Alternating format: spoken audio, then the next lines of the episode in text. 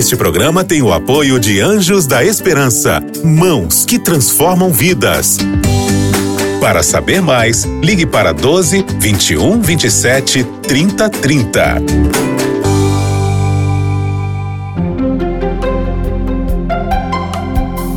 Lições da Bíblia. Está no ar o Lições da Bíblia, o seu programa semanal de estudo profundo da Palavra de Deus. No programa de hoje, nós vamos nos concentrar na lei da aliança, no decálogo, nas promessas que Deus nos fez por meio dos dez mandamentos. Vamos entender qual é o propósito dessa lei, vamos entender a eternidade dessa lei e como ela tem nos abençoado. Então está aqui meu amigo André Vasconcelos, editor da Casa Publicadora Brasileira. Seja bem-vindo, meu amigo. Obrigado, pastor Vinícius. É um privilégio estar aqui estudando a Bíblia com vocês. Pastor Reinaldo Siqueira, nosso querido professor né, de tantos anos aí, mas está jovem ainda, né, com muita Muita energia. Bom, energia sim. É isso Jovem, aí. a gente agradece. bom ter o senhor com a gente aqui. Obrigado, pastor Vinícius. Muito bom estar aqui também e continuar o nosso estudo, né? Realmente um tema apaixonante. Pastor Boger, nosso amigo que está aqui conosco. Pastor Boger, que bom ter você mais uma vez, meu amigo. Uma alegria. Então, meus amigos, é hora de orarmos para pedirmos a bênção de Deus. Pastor Siqueira, por favor, peça a iluminação do Espírito aqui nesse momento. Oremos então. Bondoso Pai está dos céus, mais uma vez buscamos, Senhor, a tua face, pedindo a tua bênção e a direção do teu Santo Espírito para o estudo e a reflexão na tua palavra. Amém. Que possa nos conduzir segundo o teu querer e que realmente aquilo que seja dito aqui esteja verdadeiramente fundamentado no assim diz o Senhor, não está escrito, e que possa honrar o teu santo nome e abençoar a cada um que busca maior compreensão e conhecimento naquilo que o Senhor deixou para nós na tua santa palavra. Pedimos isto e agradecemos em Cristo Jesus. Amém. Amém. Amigos, eu creio que está muito claro para quem está acompanhando esse estudo conosco ao longo dessa temporada que a aliança no Sinai é uma aliança de graça. Está muito claro isso. Não existe essa coisa de que a aliança no Sinai é uma aliança de obras, uma aliança legalista, e que a nova aliança ou aliança com Abraão são alianças da fé e da graça. A aliança, o pacto é o mesmo, e Deus vai renovando esse pacto com seu povo de acordo com as necessidades que vão surgindo. Bom, dito que a aliança no Sinai é uma aliança de graça, a gente precisa agora ir para o segundo ponto. Aliança de graça do Sinai foi a aliança em que Deus revelou os Dez Mandamentos. E agora, como é que a gente faz? Como é que a gente equilibra isso? Se aparecem os dez mandamentos ali, os dez mandamentos é, deslustram a graça da aliança? Ou os dez mandamentos enfatizam a graça? Tem gente que vai dizer que os dez mandamentos tiram o brilho da graça. Mas tem gente que vai dizer, e eu acho que nessa mesa aqui praticamente todos estamos nesse grupo, que vão perceber que nos Dez Mandamentos, no Decálogo, né? vamos usar essa expressão uhum. Decálogo, as dez palavras de Deus, é graça pura, né? É o caráter de Deus expresso. E quem quer começar falando sobre essa relação entre a aliança do Sinai e a lei e o elemento da graça que está no, no processo? Como nós já mencionamos em programas anteriores, Deus começa o Decálogo, as dez palavras, dizendo que ele libertou o povo de Israel da escravidão egípcia. Então, seguindo aquele modelo do tratado de suzerano e vassalo, né, de senhor e servo, ele começa com um prólogo histórico, né, um titulatário, falando eu sou o senhor, e então mostrando essa relação do senhor com o servo. Então, ele propõe ali os dez mandamentos. Então, começa, como nós já havíamos mencionado em outros programas, libertando o povo de Israel para obedecer à lei. Agora tem um texto interessante, Deuteronômio capítulo 4, verso 13, que diz assim: Então vos anunciou ele a sua aliança, que vos prescreveu os dez mandamentos, e os escreveu em duas tábuas de pedra. Então, eu acho interessante, porque os dez mandamentos aqui são são colocados de maneira metonímica, né? então é, é, a parte pelo todo. Então os dez mandamentos aqui de alguma forma representam a aliança. Embora a aliança sinaítica tenha um, um sinal, nós estudaremos uhum. posteriormente, mas aqui os dez mandamentos são chamados de aliança. Então a lei de Deus é para nos abençoar, né? é para nos proteger da maldade do mundo. E exatamente é, a falta de obediência à lei de Deus é que traz toda a tragédia do mundo, não é isso, Pastor Burg? Então, a lei de Deus, ela não tem nada de é, ruim, nada de algo que distancia a, a distancia da graça, ela é uma demonstração e uma revelação da graça e do amor de Deus. Né? Não tenha dúvida. E é interessante que ela é perpétua. Eu gosto de olhar quando João tem a visão em Apocalipse, capítulo 11, ele vê essa arca da aliança que o pastor Reinaldo mencionou agora, e ele vê essa arca da aliança no céu, Olha. Apocalipse 11. E dentro da arca da aliança, as tábuas desses princípios fantásticos. Agora, o nosso guia tem um texto que nos sugere como leitura, nesse contexto aqui, que é Isaías 26, 3 e 4. Eu gosto demais. Eu elegi particularmente esse ano para ser o texto do meu ano. Desse ano para mim, na verdade. Porque olha só o que diz aqui, em meio a tantas lutas que a gente enfrenta. O texto é Isaías. Isaías 26, 26. 3 e 4. 26, 3 e 4. 3 e 4. É um dos textos sugeridos aqui no nosso guia, que diz assim: Tu, Senhor, conservarás em perfeita paz aquele cujo propósito é firme, porque ele confia em ti. Confiai, aí a parte humana, confiai no Senhor perpetuamente, porque o Senhor Deus é uma rocha eterna, aquele que é ontem, hoje e sempre. Ora, o que as pessoas mais querem hoje, um bem que não tem como adquirir de outra maneira, que é a paz. Essa paz. E quando nós estamos dentro da aliança com Deus, seguindo a orientação dele, obedientes à sua palavra, nós vamos ter perfeita paz.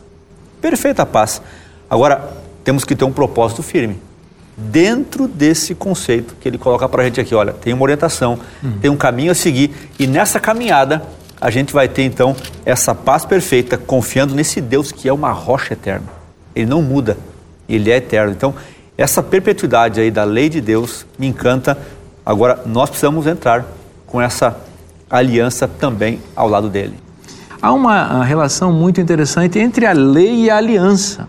É, esse texto foi citado no bloco anterior, mas eu creio que é importante nós voltarmos a ele aqui, que é Deuteronômio, capítulo 4, versículo 13, que diz, falando a respeito de Deus, então ele anunciou a sua aliança, que ordenou a vocês, vírgula. Então ele vai explicar o que é aliança agora em língua portuguesa é um aposto, ou seja, uma explicação para algo anterior. O que, que é a aliança? Os Dez Mandamentos. E os escreveu em duas tábuas de pedra. Então, olha o que o texto está dizendo: que a aliança são os Dez Mandamentos. Nós sabemos que toda aliança com Deus é uma aliança graciosa, ou seja, uma aliança com graça. Uma aliança que vem de Deus para salvar a humanidade sem participação meritória ou com méritos por parte do ser humano. E aqui está dizendo que a aliança de Deus são os dez mandamentos. Você está entendendo que não há como a gente dizer que esse, esses mandamentos foram abolidos? Em hipótese alguma, porque eles são a aliança de Deus. E a aliança de Deus é eterna, ela não muda. Concorda, pastor Siqueira? Sem dúvida é, essa, se os mandamentos de Deus são as orientações dele, e essas orientações estão para o bem do ser humano, essas orientações são também referência a essa natureza da imutabilidade, da perpetuidade, não é? Agora, talvez o que nós temos de entender é que nem toda lei que Deus deu para orientação é, serve para todo mundo. Esse é um ponto interessante. É, aí nós sabemos que os Dez Mandamentos são universais. Então o senhor vai fazer agora uma diferença entre os Dez Mandamentos e as outras ordenanças que aparecem no texto, é isso? Nós, assim, não, não seria somente os Dez Mandamentos, uhum. porque a pessoa diz assim, bom, a lei moral são os Dez Mandamentos. Okay. É verdade, mas existem leis morais que não que fora dos Dez Mandamentos. Por exemplo, amar a Deus sobre todas as coisas não está em, em Êxodo 20. Explicitamente aí? Não, não, ele está em Deuteronômio, no capítulo 6. Okay? Então é, mas é uma lei moral.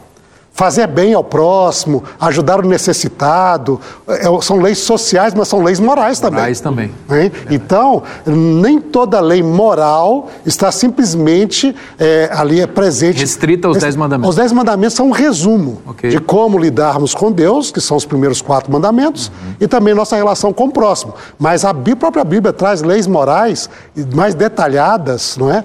Por exemplo, amar o próximo como a si mesmo, amar o estrangeiro, Uhum. tudo isso é lei moral. Né? Não, não, por exemplo, não, não falar mal de uma pessoa, que a Bíblia chama até de dizer, você, você pode matar uma pessoa ao, Com a língua, né? com a língua. Isso é uma lei moral. Ou seja, essa, dizem Deus é muito firme nisso. Né?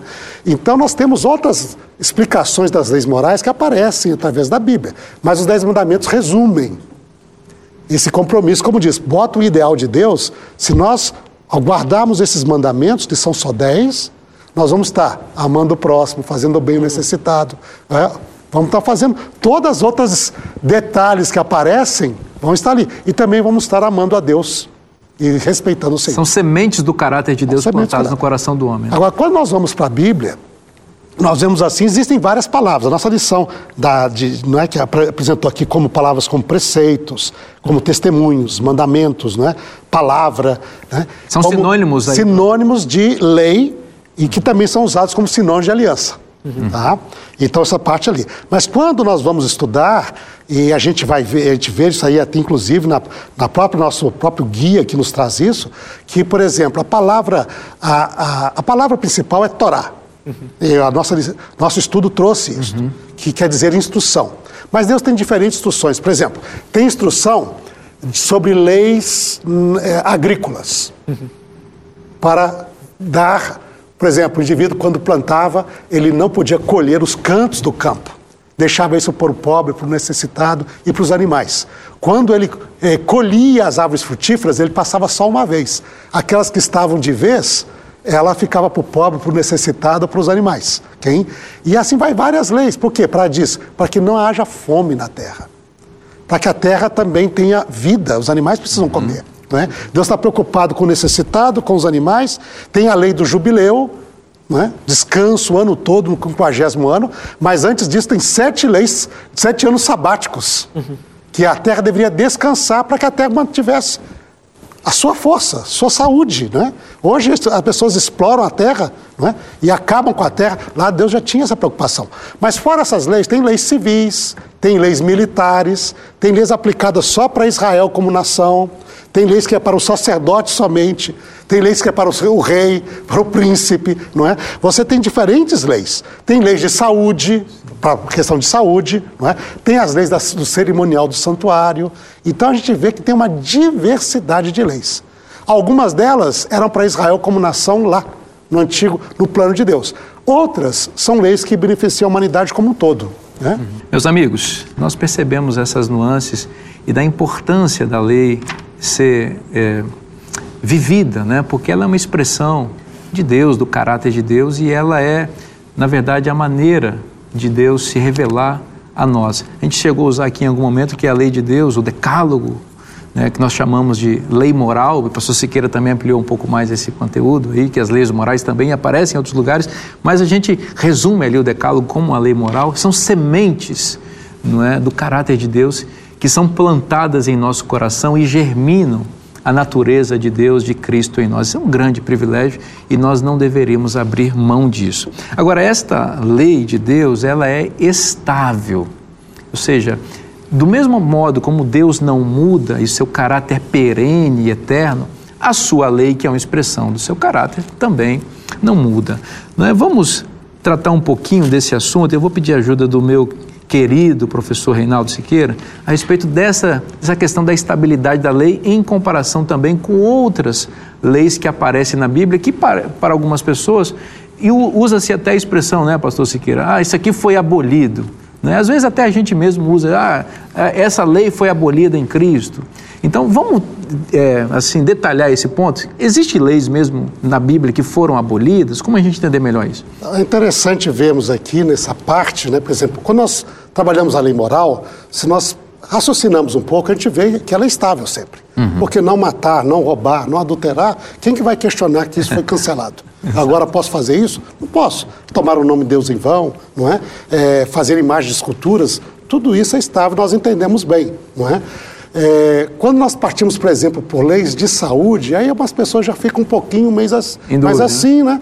Mas quando ele para para pensar nos benefícios, diz: não, essa lei eu tenho de aproveitar. É uma boa orientação. Sem falar que o corpo humano também é o mesmo. É o mesmo. Então, se continua a mesma coisa. Então, a pessoa parando para raciocinar, não, olha, isso daqui é bom para mim. Está na Bíblia. É bom pra mim. pra mim. Eu gostei. Vamos lá, pastor Siqueira. Se está na Bíblia, É bom para mim. É bom pra mim. Agora, talvez uma lei que cria muita confusão no meio cristão é a questão da lei cerimonial. A lei ligada ao santuário. Ok? Diz, ah, essa lei foi totalmente abolida. Cristo veio, morreu, cravou na cruz e acabou. Tem? Mas quando a gente nota o estudo da Bíblia, estudo do Novo Testamento, o que ela fala não é que ela foi abolida, no sentido que nós realmente compreendemos. É diz que ela foi cumprida. cumprida. Viu a diferença? Vamos, vamos enfatizar isso. Não foi abolida, não foi abolida, foi cumprida. Só para destacar isso, pastor Siqueira. E continuando essa ideia, pense bem: se nós pararmos para pensar na teologia da Bíblia, das alianças e a teologia do Novo Testamento acerca de Cristo Jesus, você para, por exemplo, Cristo Jesus é identificado como nosso cordeiro, certo? Certo? No seu sangue nós temos perdão de pecados. Cristo Jesus também é o nosso sumo sacerdote, que está diante de Deus intercedendo por nós, certo? Certo. e diz que ele está no santuário celestial. Então, nota, nós temos cordeiro, nós temos sangue, nós temos sacerdote e nós temos um santuário. Que diz: Nós cheguemos com confiança diante do trono da graça, onde Cristo está ali por nós, nesse santuário que Deus fez e que Jesus inaugurou. né? Então, você tem todos os elementos. Na verdade, um cristão que é fiel, uma cristã que é fiel, ela vive todos os elementos da lei cerimonial. Se ela peca, se ele peca, o que, que ele vai fazer? Ele vai orar pedindo perdão na base dos méritos de Cristo, do sangue do cordeiro. O israelita tinha de levar um cordeirinho e matá-lo para pedir perdão. Ele entregava esse sangue nas mãos do sacerdote. O sacerdote ia até a presença de Deus no santuário e diz: Vamos perdoar. Hein? Jesus faz isso. Então nós temos cordeiro, sangue, sacerdote, santuário. Nós vivemos a lei cerimonial na sua plenitude. Que bênção. Antes eram só sombras que indicavam a vinda dessa plenitude. Agora ela veio. Agora, por que, que eu então não sacrifico mais se a lei é assim, pastor? Imagina, vamos pensar aqui. Se eu acredito que Jesus é o meu cordeiro, e eu vou dizer assim: ah, eu preciso matar um cordeirinho para Deus me perdoar. O que, que eu estou dizendo? Que o sacrifício dele não é suficiente. Então eu cancelo o sacrifício de Cristo. Se eu digo assim, eu preciso de um sacerdote levita para interceder diante de mim, diante de Deus. Eu vou pedir um sacerdote levita. Se eu faço isso daí, o que, que eu digo? Digo que o sacerdócio de Cristo não é suficiente para interceder diante de mim. Se eu digo, ah, eu preciso construir um de novo santuário aqui na terra para poder ter perdão de Deus, o que, que eu vou falar? O santuário no céu não é suficiente. Como nós temos a realidade, a sombra agora, cuja função era ensinar acerca dessa realidade, ela não tem mais função. Por quê? Porque se eu viver na sombra, eu nego a realidade. Mas não porque foi abolida, foi porque ela chegou na sua plenitude. Nós vivemos a lei cerimonial na sua plenitude, como ela é em Cristo Jesus. E, Exatamente. em Mateus capítulo 5, 17, é exatamente essa palavra que Jesus utiliza para se referir né, à lei. Quando ele diz que ele cumpriu a lei, a palavra, o verbo ali em grego é plerosai, né? Tornar pleno. Então tem que ver justamente com a ideia de pleroma, plenitude. Então a sombra encontra a realidade. E muitos desses textos que são usados para dizer que a lei foi abolida, na verdade, quando a gente vai estudar texto por texto, no seu contexto ali, a gente vai ver que outra coisa foi abolida e não a lei. Por exemplo, um texto famoso é Efésios capítulo 2, verso 12 a 15, né, que diz assim: Naquele tempo estavais sem Cristo, separados da comunidade de Israel e estranhos às alianças da promessa, não tendo esperança e sem Deus no mundo. Mas agora em Cristo Jesus, vós, né, que antes estavais longe, fostes aproximados pelo sangue de Cristo. Paulo está se referindo aqui aos gentios. Aí o verso 14 vai dizer: Porque ele é nossa paz, o qual de ambos fez um, e tendo derribado a parede da separação que estava no meio, a inimizade, aboliu na sua carne a lei dos mandamentos na forma de ordenanças, para que dos dois criasse em si mesmo um novo homem, fazendo a paz. Interessante que a palavra ordenanças aqui no grego é dogma. E essa é uma palavra bem curiosa, porque quando a gente faz uma pesquisa de, do uso dessa palavra no Novo Testamento, a gente vai ver que ela não é usada para se referir à lei de Deus, que ela é usada para se referir a decretos, a ordenanças de, de caráter humano. E na, no Antigo Testamento grego, que é chamado de Septuaginta, né, porque foi traduzido por 72 sábios judeus, essa palavra é usada muito, por exemplo, no livro de Daniel, para se referir aos decretos reais lá no, no, livro de Daniel.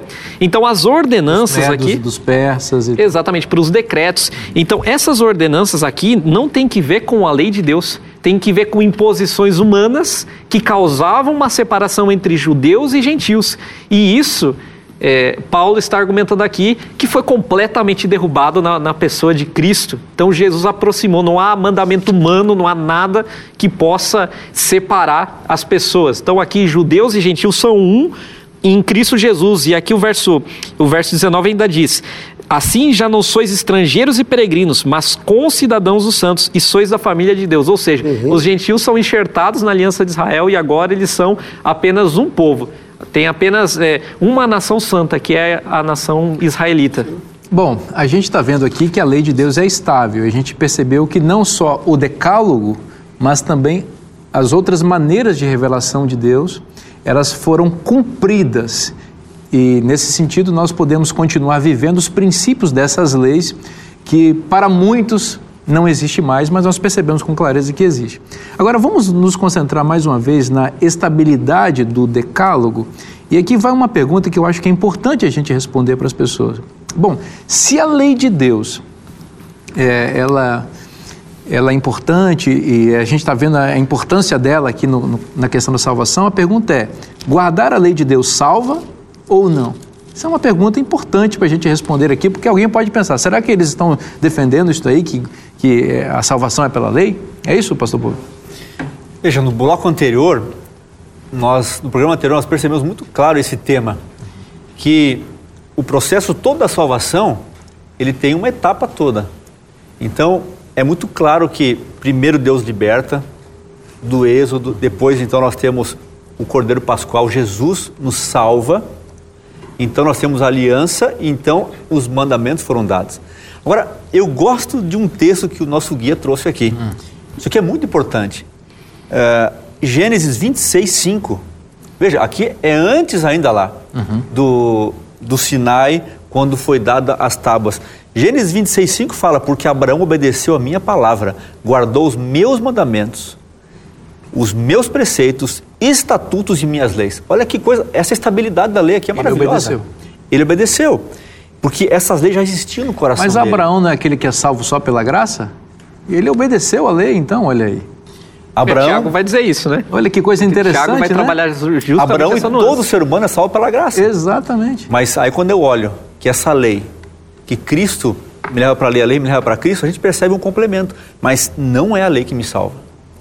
A salvação vem pela graça. Uhum. E é interessante isso, porque no paralelo do casamento, não é? Você não se casou porque você é fiel à sua esposa. você se tornou marido dela porque amou, etc. Mas a fidelidade é um modo de vida normal de um casal que se ama e é fiel um ao outro. E para expressar amor. Para expressar o amor. Ou seja, eu, por que, que eu guardo? Por que, que eu agora, por exemplo, não vou me interessar por uma outra pessoa em lugar da minha esposa? Ah, porque eu amo a minha esposa.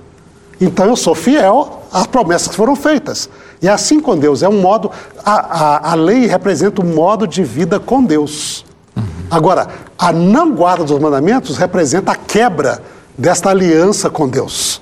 A rejeição desse relacionamento e abandonar, eu abandonar desse, desse relacionamento. E, e Tiago diz aqui, né, por exemplo, a lei não salva, mas a não quebra da lei leva à perdição. a não observância da lei leva à perdição. Então, não leva à salvação, mas leva à perdição. Olha que interessante. E leva gente que conhece a Deus e gente que não conhece a Deus. Todo mundo vai ser julgado. E ele menciona aqui, pastor, esse texto também, é complementando um pouquinho rapidamente, que se eu tropeço em um só deles, eu sou culpado de todos. De todos. Sim. Então, se eu não viver aqui também de coração, essa lei que ele chama aqui de lei de liberdade em Tiago, isso aqui é maravilhoso. Tiago 2, uh, verso 12, e desde o verso 8, que vai falando assim dessa coerência, de a gente poder viver essa lei, e não só de boca, mas de fato e verdade. Não só dizer que guarda, mas não cumpre, que faz ou não faz o outro, é um complemento todo. E a lição aqui, nosso guia, tem duas frases. A obediência não é comprada pelas bênçãos. A gente não pode comprar essa, essa por ser obediente, mas ela cria um ambiente para isso acontecer. E um outro texto, uma outra frase fantástica aqui: a obediência sem amor é tão impossível quanto inútil. É muito interessante isso, porque eu creio que eh, a observância do mandamento, dos mandamentos de Deus é o cumprimento da promessa da aliança em nossa vida. Porque a promessa é exatamente isso, você se parecer com Deus. É impossível para nós, mas quando isso acontece pela graça, a promessa se cumpre. Bom, eu quero ler um texto aqui rapidamente para nós é, pensarmos um pouco nele, nessa linha que estava sendo mencionada aqui anteriormente, falando sobre Abraão. Diz Gênesis capítulo 18, versículos 17 e 18 o seguinte: Deus dizendo: Ocultarei a Abraão o que estou para fazer visto que Abraão certamente virá a ser uma grande e poderosa nação, e nele serão benditas todas as nações da terra, e segue o verso 19: Porque eu o escolhi para que ordene a seus filhos, vamos observando as palavras, ordene a seus filhos e a sua casa depois dele, a fim de que guardem o caminho do Senhor e pratiquem a justiça e o juízo, para que o Senhor faça vir sobre Abraão o que tem falado a seu respeito. Então, olha só que coisa interessante a gente ver aqui, ó. Deus escolheu Abraão para ordenar seus filhos. A ideia de ordenar aqui me parece sugerir muito claramente a ideia de ensinar no, no, no caminho de Deus, com as leis de Deus. É, para guardar o caminho, praticar a justiça e juízo. E aí o verso diz, termina o seguinte: para vir sobre Abraão o que foi prometido. Então só vem a promessa sobre Abraão se ele faz aquilo que Deus havia pedido para ele fazer. Então, eu vou concluir dizendo para vocês o seguinte: por favor, não separe a obediência de Deus da sua graça e do seu amor. Deus ama você e por isso ele deu os seus mandamentos, seus dez eternos mandamentos, imutáveis mandamentos. E esses mandamentos vão abençoar a sua vida. Esses mandamentos estão na palavra de Deus, na Bíblia. Se você estudar a Bíblia, você vai ser abençoado. Eu queria que você eh, colocasse isso no seu coração. Se está na Bíblia, é bom para você. Então, continue estudando a palavra de Deus, ouvindo a voz de Deus, e você e sua família serão abençoados. Você ouviu Lições da Bíblia. Este programa é um oferecimento da revista Princípios. Entre no nosso site novotempo.com/rádio e peça sua revista totalmente grátis.